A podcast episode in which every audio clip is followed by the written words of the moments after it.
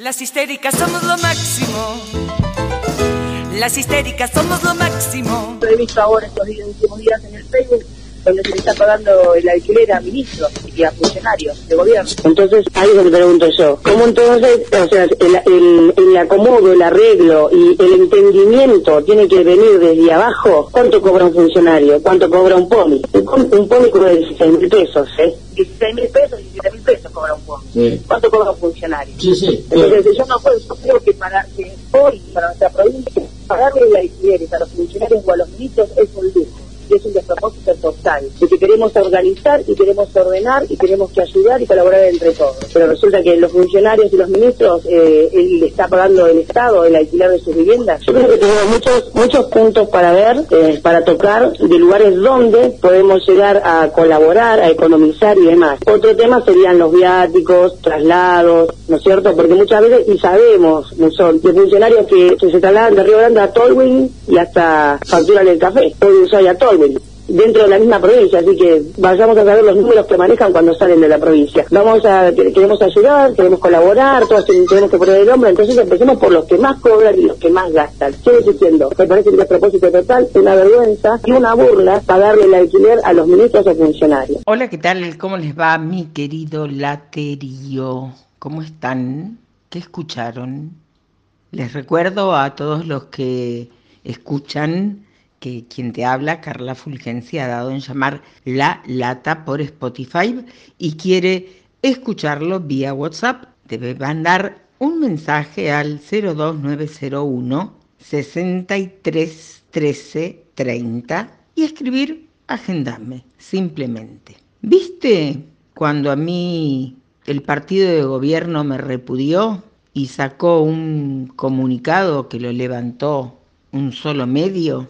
Cuando la feminista paracaidista Mónica Costa, desde su ONG, cuyos papeles en orden en la IGJ me generan alguna duda, la Salamanca, por criticar excesos de frivolidad de integrantes de gobierno, también sacó un comunicado en mi contra.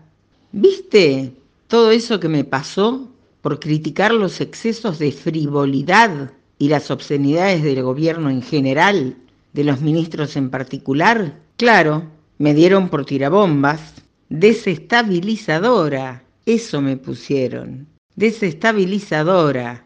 No viene al caso que cuente cuál es mi situación particular, pero estoy con problemas de salud hace muchísimo tiempo. ¿Vos qué te pensás? ¿Que yo agarro una gomera y una piedrita y rompo un vidrio? No, querido, eso no es desestabilizar. Hay que tener altura intelectual para hablar de, de desestabilizar.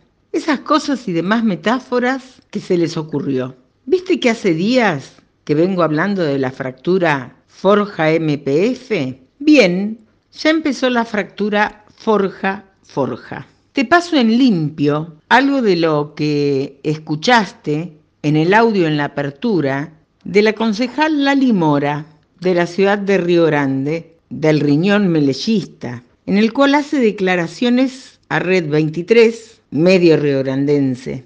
Te voy a ir diciendo algo de lo que ella dijo. Le pagan el alquiler a ministros y funcionarios y yo me pregunto cuánto cobra un funcionario y cuánto cobra un POMI. Pagarle el alquiler en nuestra provincia a los ministros y funcionarios es un lujo. Queremos ordenar, acompañar, ayudar, organizar, economizar entre todos, pero así.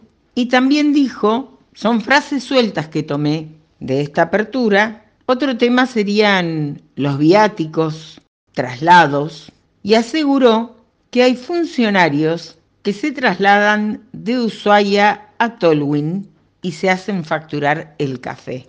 Te repito, esto lo dijo la concejal Lali Mora, Forja Río Grande, Riñón Melellista. Ya empezaron los problemas entre ellos, no solo las fracturas en la coalición de gobierno. ¿Y sabes qué? A mí me apena mucho, porque acá hay gente que la está pasando muy mal. Y empezó el otoño, ¿te diste cuenta? ¿Te enteraste que ya pasó el 21 de marzo?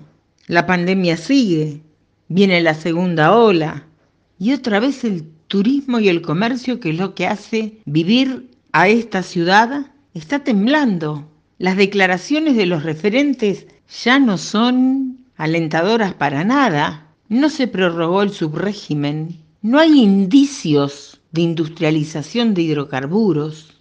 ¿Y qué me van a decir? ¿Que invirtieron en salud y educación? Mañana te voy a mostrar fotos de un par de escuelas. Salud. ATSA está llamando a paro por tiempo indeterminado. Los ánimos están muy caldeados en ATSA. Vino una asamblea, después una caravana y ahora se llamó al paro por tiempo indeterminado. Hubo una gran asamblea en el hospital de Río Grande con aplausos y decisiones firmes. Meleya, no te votaron para esto, no te votaron para burdas excusas. Y eso que de nación te están dando una manaza, viejo, ¿eh?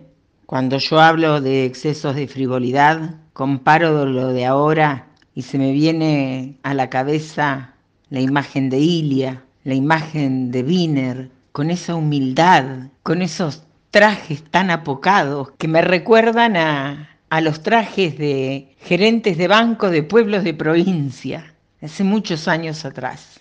Tenemos el deber cívico, ciudadano, de reforzar la democracia y no de hackearla cada rato. El desprestigio de las instituciones. A mí no me parece bien que nadie le falte el respeto a un funcionario. Hay que pensar qué hace ese funcionario para ganarse el respeto de la gente. Lateros queridos, mañana, 24 de marzo, Día de la Memoria, va a ser un podcast especial para aquellos que recuerdan a la última dictadura militar como si fuera una foto en blanco y negro, sin tener presentes que hay varios actores aún que son los que les están dando sustento material a las grandes corporaciones que siempre hicieron bolsa el país y se enriquecieron ellos a costa del apoyo de la derecha más rancia. Queridos míos, nos reencontramos mañana. Que tengan un muy buen fin de jornada.